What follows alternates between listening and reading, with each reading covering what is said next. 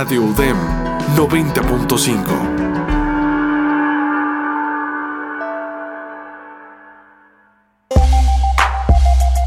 El siguiente programa es clasificación B, contenido apto para adolescentes. Radio UDEM presenta Art Podcast, Las Voces del Arte. Diálogos sobre el arte contemporáneo con agentes y representantes culturales. Art Podcast, Las Voces del Arte.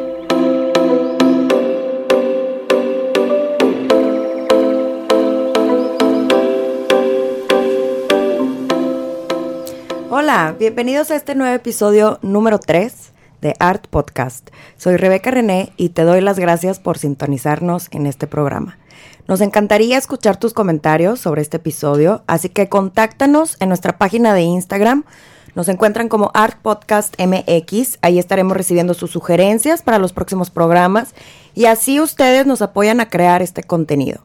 En Instagram estamos subiendo una galería de apoyo visual, esto para compartirles imágenes de obras, eventos y artistas que platicamos o que hacemos referencia durante el programa.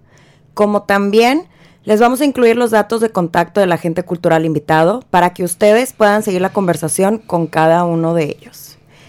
Pues bueno, el día de hoy nos acompaña en la cabina una muy querida amiga mía, Brenda Gutiérrez de Aguno. Brenda es egresada de la licenciatura en Artes de la UDEM, cuenta con diversos estudios especializados en el mercado y negocios del arte. Ha colaborado en proyectos con BBVA, UDEM y en ferias como Volta Nueva York, Pinta Miami. De 2011 a 2018 trabajó en la Galería GE, localizada en San Pedro Garza García. Recientemente abrió una agencia de arte titulada BGL Patrimonio Artístico, dirigida al coleccionismo joven. Asimismo, se enfoca en el archivo y documentación de colecciones privadas. Brenda, de verdad estoy bien contenta que estés aquí. Bienvenida, muchas gracias por acompañarnos. Hola, hola Rebe, muchas gracias por invitarme. Es un honor para mí estar aquí y creo que es muy importante que comencemos a entablar conversaciones de arte, qué es lo que está pasando, quién hace qué y todo esto pues nos abre una ventana a entender Ay, la verdad sí estoy muy contenta de disfrutar, exacto, dar a conocer un poco más de lo que hacemos. Creo que somos muchas personas que trabajamos en el medio del arte y no está muy claro qué es lo que hace cada quien desde su trinchera, como lo he mencionado. Entonces, encantada de, conocerte hoy, conocer tu trabajo, pero también tener esta oportunidad de platicar sobre las ferias de arte contemporáneo, ya que hace unos días estuvimos en la Ciudad de México durante la Semana del Arte a través de Instagram algunos radioescuchas se pusieron en contacto con nosotros, que la verdad estoy encantado. Les agradezco bastante que nos manden comentarios y que quieran saber un poco más de lo que estamos haciendo. Y pues bueno, algunas preguntas las reuní el día de hoy para platicarlas hoy contigo, Brenda. Eh, sabemos que por tu trabajo has tenido la oportunidad de conocer las grandes ferias en el mundo, así que hoy no te dejaremos ir hasta que nos des tu opinión sobre los eventos en la Ciudad de México. Claro. Pero bueno, antes de meternos a charlar sobre Sonamaco, Material Art Fair y Salón Acme, primero platícanos, Brenda, ¿por qué decidiste abrir BGL Patrimonio Artístico? ¿Cómo nació este proyecto? Bueno, BGL Patrimonio Artístico surge realmente como una respuesta a toda la gente que me preguntaba sobre cómo invertir en arte. ¿Qué compro? ¿Cuándo lo compro? ¿Qué hago si me gusta esto? La pregunta más común de todas es, ¿es bueno? Sí. Y entonces, hacia, observando todo lo que la gente preguntaba, pues llegué a la conclusión de que era el momento de facilitarle a las personas una plataforma para que pudieran disfrutar del mundo del arte, que pudieran participar en el mercado del arte de una manera amena y en contexto.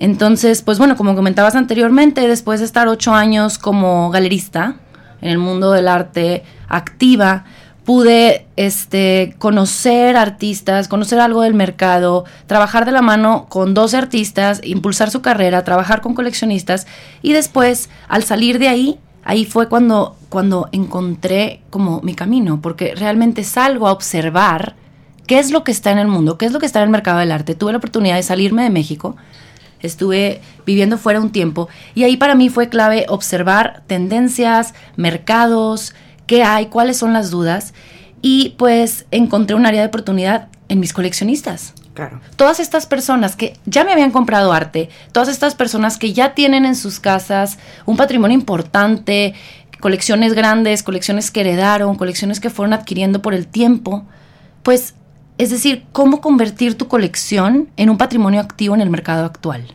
Claro, bueno, yo sé que no hay muchos puntos de entrada para convertirte en un muy buen art dealer. Realmente, entre más experiencias tengas, pues mayor apertura y confianza tienes en el mercado con los mismos coleccionistas. Considero que los dealers tienen un labor como un poco diferente al de los galeristas. Muchas veces la gente se confunde qué hace cada uno o si es una competencia y no lo veo así, sino que es una colaboración con ellos, ¿no? Como dealer eh, que no cuentas con un espacio físico para mostrar las obras, el protocolo de la venta, pues tiene rasgos similares al de una galería que tú ya lo estuviste viendo durante ocho años y resulta ser eh, un poquito más que un, facilitado, un facilitador eh, para las compras de piezas de arte. Platícame un poco más sobre esta asesoría que llevas con los coleccionistas. Pues mira, precisamente eh, al fundar BGL Patrimonio Artístico me di cuenta que había dos vertientes, dos áreas de oportunidad. La primera es la que ya les comentaba sobre coleccionistas que ya tienen, se trabaja con el tema de registro de obra, eh, ver el tema de los seguros, cuándo comprar, qué comprar, cuándo vender, cuándo darle la vuelta a las piezas y todo esto. Y haciendo hincapié en lo que dices sobre lo que, o sea, la gente joven, existe esta vertiente de young collectors. Y con los young collectors, ahí los art dealers, pues somos, somos clave. O sea, ¿quiénes son los young collectors? O sea, se les conoce como personas de menores de 40 años que son activos en el mercado del arte por su profesión, por sus gustos y pasiones, porque es gente que tiene capital para viajar, y pues comúnmente estas personas traen un patrón familiar de compra, ya sea que crecieron en un espacio donde estaban rodeados de arte o simplemente comienzan a comprar jóvenes. Entonces, que tienen un interés. Que tienen un interés. o sea, hay gente como... Estar enterados de lo que está sucediendo en el mercado. Exactamente. Y, y empezar a ser coleccionista no tiene una edad y no tiene una regla. Simplemente yo creo que tiene que ver en cómo te, te, involucras en el mundo del arte. Y yo me quiero, o sea, realmente mi objetivo es ser este puente. O sea, hay gente como Michael Hufu que tiene un museo en Beijing privado que él empezó a coleccionar a los 16 años. Wow. Y ahorita tiene uno de los museos más importantes privados en Beijing y dices, ¿qué pasó ahí? O sea, ¿cómo se animó? ¿Qué pasó? Y a mí algo que me apoyó mucho en todo este camino eh, ahorita que me preguntaba sobre art dealers, es un libro que se llama The Art Prophets Who Shook the Art World. Ay, lo vamos a publicar entonces. Sí, te lo paso. Está genial. Es un libro que analiza todo el mercado del arte desde el punto de vista de los dealers en el siglo XX. Okay. Entonces, en ese espacio se habla de los riesgos que tomaron, los movimientos que surgieron y cuál fue el verdadero, el verdadero diálogo en ese momento para entender qué es lo que está pasando ahora claro, se tienen que ajustar al mercado. Se tienen que ajustar al mercado, se tienen que ajustar a las tendencias. Algo que está pasando ahorita con los Young Collectors es que es, son parte del mercado del arte, pero también son parte del mercado en general. Los bancos, por ejemplo, ya tienen sus fundaciones de arte, sus colecciones, eh, los museos. El Guggenheim ya tiene un consejo, o sea, el consejo de jóvenes coleccionistas. Museo Marco aquí también abrió un tiempo círculo de coleccionistas. Y el factor más importante, que es uno que ahorita le estamos dando vida tú y yo, es el tema de la tecnología. En Young Collectors la tecnología es clave, o sea, millennials, baby boomers, como le quieras llamar, nosotros ya venimos con una, eh, un afín nato hacia la tecnología. Entonces, ¿cómo hacer que esta generación, que está tan cercana a tantas eh, imágenes visuales, te metes a Instagram, puedes encontrar artistas de todas partes del mundo. Ahorita en la feria, yo veía en Instagram y decía, ¿dónde está eso? En, no sé, en Sonamaco, quiero verlo. Y yo había recorrido la feria tres veces. Entonces, la tecnología nos abre ventanas. Es increíble cómo las, las aplicaciones para para encontrar arte, para buscar, para vender arte y simplemente artsy. Y lo que, lo que tú haces realmente es, trabajas directamente con el coleccionista, conoces sus intereses, más o menos qué es lo que están buscando en el mercado, entonces tú ya les haces una sugerencia basada en eh, su conocimiento previo, por supuesto, de arte o en su interés número uno del por qué coleccionar y buscas estas herramientas como tal. La tecnología en tema de internet, Instagram, eh, también revisar eh, galerías y qué es lo que están ofreciendo. Y aparte del ejercicio de ir físicamente a la feria, que ahorita platicamos un poquito más de las ferias. Y, que es real. O sea, Artsy registró una venta de 1.4 millones de dólares en línea el año pasado. Entonces lo que está sucediendo en la red es real, es importante y también a la vez puede llegar a ser abrumador, ver tantas imágenes, ver tantas cosas y, y entonces nuestra labor como yo no me defino como art dealer como tal, hago la función de art dealer, pero lo que yo quiero, lo que yo, mi objetivo es ser un puente, ser un bastión en decir, a ver, ¿qué te gusta? Enséñame, vamos a platicar, ¿a dónde vas a viajar? Claro, instruirte. Para, para, para que tu abanico del de, arte sea igual de amplio que el mío. Okay. ¿Y cómo, cómo seleccionas a los artistas que ofreces con con tus clientes, con, con tus coleccionistas? ¿Qué buscas en ellos? ¿O, es, o es al revés? ¿Realmente depende de los coleccionistas? ¿Buscas al artista indicado o es una combinación entre los dos? ¿Cómo es este protocolo que llevas? ¿no? Mira, yo creo que es una combinación de ambas cosas y de todo y la clave es la colaboración. Colaboración con otros art dealers. Ahorita en Monterrey hay gente muy importante que está haciendo cosas increíbles con artistas de todas partes. Claro. Eh, los coleccionistas, hay coleccionistas, coleccionistas míos viajan mucho más que yo, pueden ver muchísimas más cosas de las que yo podría tener acceso. Entonces, yo creo que la clave para mí es más bien el momento de toparme con un artista, ver que cumpla con los factores que yo creo importantes para que la adquisición de la obra realmente se convierta en un patrimonio artístico, que es mi objetivo. Es decir, cómo está en su carrera, en qué momento está, qué es lo próximo para el artista, qué tan rápido produce, cómo produce. Y nada de esto es más importante una cosa que la otra. Simplemente son factores que a mí me apoyan para poder poner en la escala de decir, esta obra puede que llegue a estar aquí o va a estar acá. En esta buena colección, que forme parte de una colección que tiene un, trayecto. Y, sobre todas las cosas, jamás, y por favor escúchenme bien todas las personas que compran arte, jamás, jamás compres algo porque alguien te dice. O sea, tú cómpralo porque te gusta, tú cómpralo. Mi labor es hacer que te guste. O sea, algo que aprendí, algo que me encantó de trabajar en la galería G Galería, ahora Galería Estéreo, fue tener la oportunidad de manejar simplemente a 12 artistas, ir a sus estudios y sacar el estudio a casa del coleccionista y platicarles, oye, es que esto hace,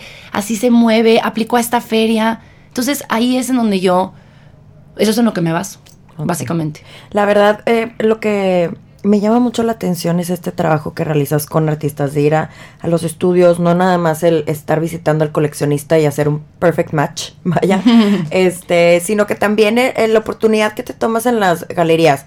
Nos conocemos desde hace muchos años, te he visto en acción en las galerías, bueno, vas con una agenda súper determinada. Ahorita platicamos un poco más de esto, pero primero que nada, pues bueno, las ferias para nuestro público en general es una oportunidad de reunir a la gente que está en el medio del arte. Muchos agentes culturales de Latinoamérica y Estados Unidos viajan a la Ciudad de México durante la semana de las ferias esto tiene un positivo impacto en el turismo como también en el mercado, ¿no? Completamente. ¿Qué diferencias notas, Brenda, en, las ferias de la Ciudad de México versus otras en el, en el extranjero? los asistentes, el tipo de mercado, la crítica. Bueno, las ferias. El fenómeno de las ferias. Eh, Rebeca y yo hemos viajado juntas, como estudiantes, como amigas, como vendedoras, como, profesionales de todos los aspectos. Y nos hemos divertido mucho en ferias, son nuestros lugares favoritos. Pero bueno, eh, hablar de las ferias del arte es hablar de un fenómeno global. Y es importante recalcar que gracias a las ferias que suceden en México, México es parte de este fenómeno global. Claro. Lo cual es, se, debe de decir, ¿no? Eh, me gustaría definir brevemente parte de lo que dijiste. Una feria de arte es meramente un espacio donde se intercambia y se vende arte. Pero, ¿qué es lo que pasa? ¿Qué es lo que surge en una feria de arte? Eso es lo importante y esa es la riqueza. Es, hay diálogos, hay coleccionistas, se juntan cientos de galerías a negociar, a platicar, vienen museos, instituciones. Entonces, las personas que conocen, eh, que conoces en las ferias son es un networking impresionante. Entonces, ¿cómo, o sea, qué, qué pasa en México? Poniendo en el contexto de México, también es importante entender que las ferias de arte en el mundo tienen casi 200 años de existir. O sea, el Salón de los Rechazados en París, allá en el antaño, el Armory Show casi tiene 100 años, Basel está por cumplir, eh, ¿qué? ¿50? Y entonces hablamos de México y decimos, pues, ¿cuántos años tiene México? Yo creo que lo que es valioso, es decir, la, es, la escena de las ferias de arte ha logrado, en México ha logrado posicionarse muy rápido y muy en competencia, o sea, muy a la par a otras ferias. A nivel mundial. A nivel mundial. Y algo que también, yo estuve analizando este tema bastante, porque pues además de que me fascina, eh, es importante entender que así como México es rico en demasiadas cosas, la geografía de México apoya completamente. Cerramos el año con ferias importantes y nosotros en México abrimos el año de las ferias. La gente viaja a México para de aquí agarrar y cruzar la frontera e irse a las siguientes ferias. Y de aquí para arriba. Sí, se va a Estados Unidos. Se van a Estados Unidos. Entonces tú ves cada vez más grupos de coleccionistas y gente que viaja. Y desde en, en mi página por eso eh, puse todo el tema de Premaco. También es importante el tema de Premaco. Bueno, para hacer un como un breve anuncio, Premaco es una semana antes de Sonamaco de la Semana del Arte en la Ciudad de México. Se realiza aquí en Monterrey y también tienen en, en Guadalajara donde se reúnen galerías, centros culturales, museos para abrir eh, sus espacios durante horarios especiales, en la mayoría de ellos gratuitos. Entonces también para traer el foco a la ciudad de Monterrey antes de que mucha gente viaje a la Ciudad de México. Entonces es hacer la primera parada en Monterrey y o Guadalajara, que son las Sí. mismas fechas, y de ahí irnos a la Ciudad de México a las ferias. De esto que ves en, en Premaco, en las ferias, en la Ciudad de México, eh, ¿realmente crees que son unas nuevas propuestas o ya que vas cada año o son las mismas propuestas que encuentras a nivel internacional, se repiten? ¿Cómo, cómo lo ves tú?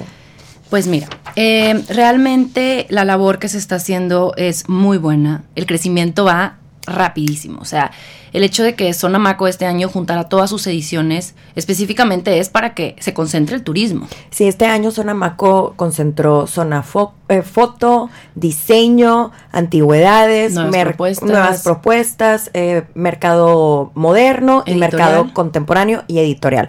Normalmente Sonamaco hacía dos eventos, uno en septiembre y uno en febrero, y esta es la primera edición que reúne todas esas áreas en un mismo evento. Y, pues esto nos habla de, que... a, mí me gustaría hablar un poco también sobre esto. Mira, sale Sonamaco. Mucha gente dice, ¿cómo está Sonamaco? Está material, está Salón Acme, etc. ¿Por qué? ¿Por qué surgen tantas ferias al mismo tiempo? Yo creo que, más bien, la realidad es que la labor que se está haciendo es tan fuerte y tan importante que abre brecha y oportunidad a que surjan proyectos con diferentes enfoques. Entonces, si me preguntas sobre que la tendencia de las ferias de arte en México en comparación de nivel internacional, sí se están, sí está, sí se asemeja, dado que en todas partes puedes ir a una feria principal, que es como la primera, la más grande, donde hay eh, A-Collectors. La estelar, La claro. estelar, galerías grandes, y luego salen, eh, no sé, una feria como material, por ejemplo, que es una feria de descubrimiento, es una feria donde se privilegia lo emergente, donde encuentras galerías remotas de partes del mundo que dices, wow, que, ¿cómo están aquí en México? Aquí en, Europa del en- Este, la verdad, yo no conocía galerías de Europa del Este hasta esta vez que fuimos a material. Vamos a hacer una pequeña, eh, una pequeña pausa, vamos a ir a la cápsula, una cápsula informativa sobre la semana de la radio.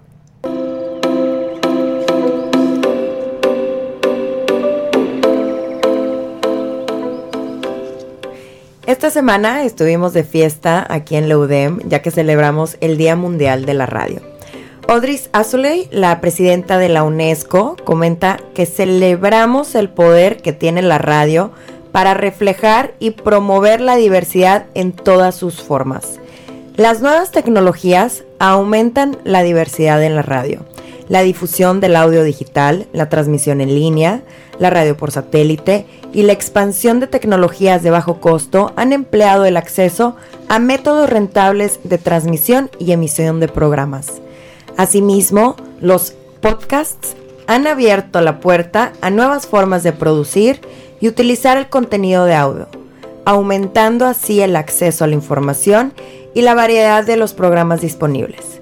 Para conocer un poco más sobre este tema, te invitamos a revisar el sitio de la UNESCO y la importancia que tiene el radio a nivel mundial.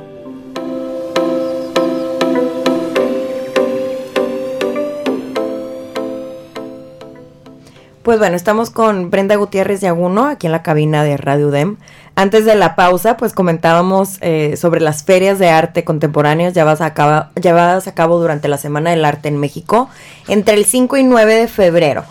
Brenda, como lo comentábamos ahorita, pues cada feria es muy diferente. En lo personal, ¿qué esperas cuando visitas las ferias? ¿Qué tipo de estrategia realizas antes de asistir a los eventos? Eh, como lo comentaba hace ratito que te he visto trabajar, que llevas una agenda muy puntual, que ya tienes eh, investigado qué, qué, qué galerías vas a ver, qué artistas estás buscando. Platícame un poquito más sobre este proceso. Eh, bueno, mira, eh, pues obviamente en México hay diferentes ferias, cada feria tiene propuesta distinta y yo cuando me preparo para una feria llevo puntualmente a mis coleccionistas. eh, coleccionistas que están en la Ciudad de México para darles un tour guiado de la feria, esto es lo que hay, hay que llevarlos enfocados. O sea, yo ya que conozco sus colecciones, sé quizá cuáles sean las- los espacios puntuales que debemos de ver. Claro. Entonces llegamos directo a eso y luego hacemos un recorrido porque se te puede desbalagar de los... Es- es tan, es tanta la oferta.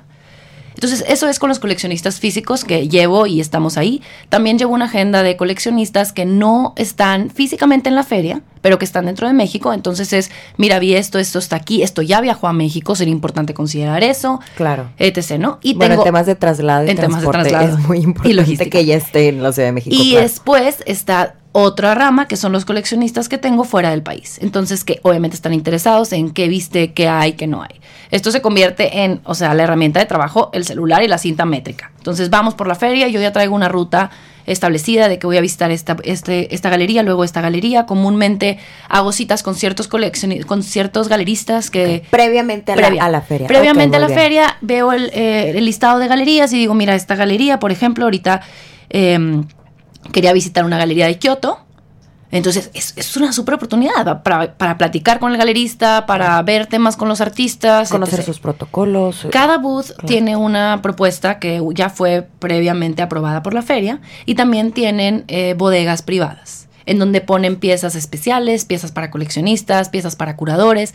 Entonces, yo a mis coleccionistas los llevo directo a esos espacios a ver qué traen las galerías. Obviamente vamos a los previews para que tengan la primera vista en qué hay, qué se vende y cómo funciona. Entonces, pues hago como un mapa Claro. y le dedico un día a cada feria y después repito y la verdad es que como puse el otro día en mis redes que la única manera, o sea, la manera más fácil de identificar un art dealer en una feria es una persona que va con un celular, con la con la batería, con el cargador en la El mano colgando, y con claro. quien no puedes entablar una conversación. O sea, estás platicando con alguien y se te fue el ojo para allá, te escribió un coleccionista, "Oye, vi esta pieza" y tú, "Es que no es una pieza, o sea, es es, no sé, es otra cosa, o me encantó esa escultura. No es escultura, es una fotografía. Se, se vuelve muy divertido. Tienes que hacer esta traducción y asesoría, Sí. ¿no?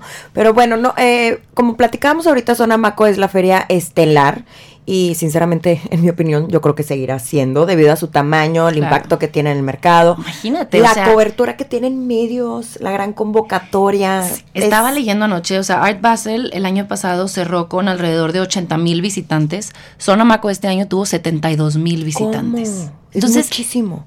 Imagínate la cantidad de gente, la cantidad de oportunidades, el nivel de contactos, coleccionistas que encuentras. No lo encuentras en ningún otro lado. Muy cerca, sé que muy cerquita está Material Art Fair con una plataforma un poco más experiencial y experimental para el arte. Pero, pues bueno, yo creo que también nos llevamos una gran sorpresa con esta edición de Salón Acme. ¿Cómo, la caracterizaría, cómo las caracterizarías una, una de la otra? Mm, Mira, es, las tres ediciones realmente eh, fueron impecables. Cada una fue mejorando. Sonomaco para mí este año fue especial. eh, mucho más grande, mucho más completa, todo concentrado.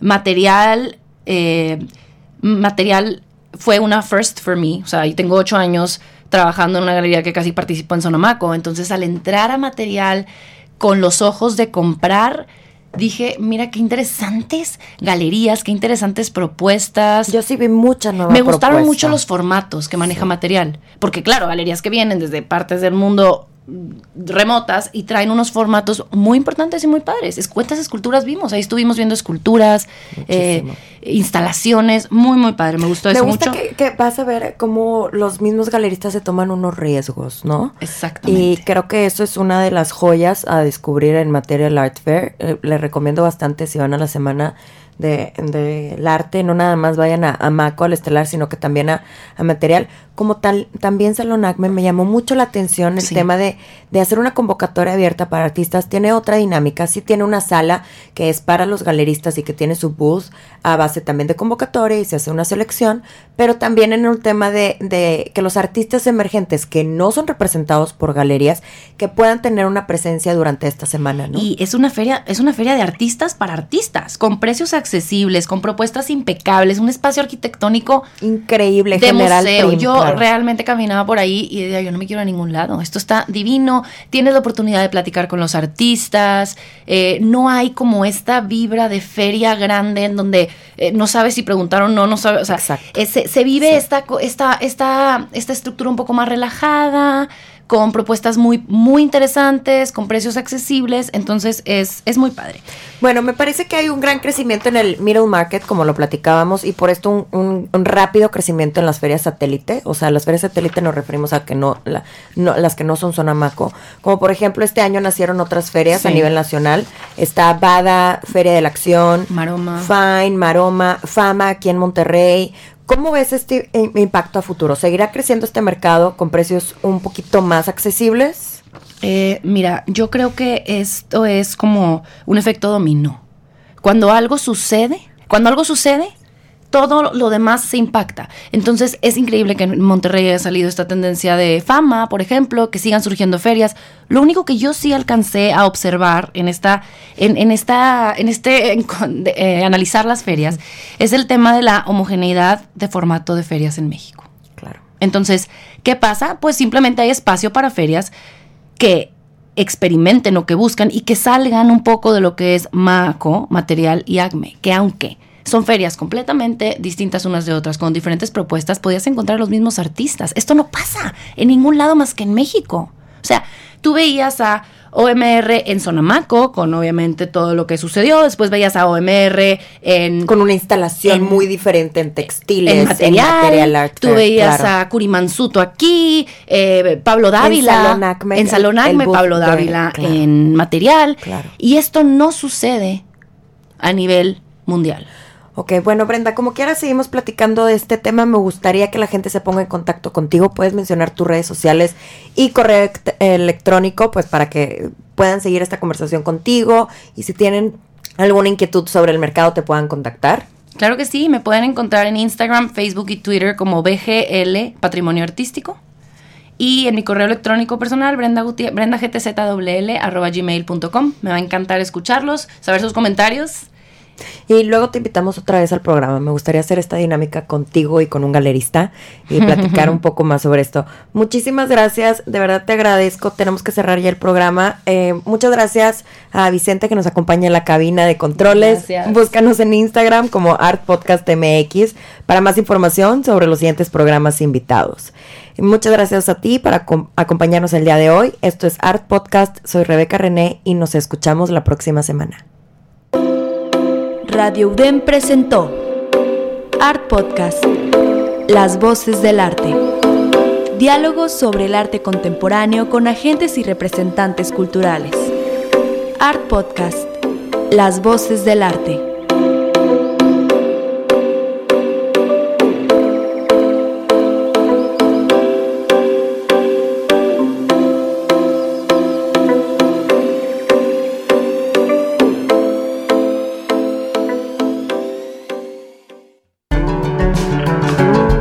Radio UDEM 90.5. Si tramitaste tu INE en 2018, tienes hasta el 29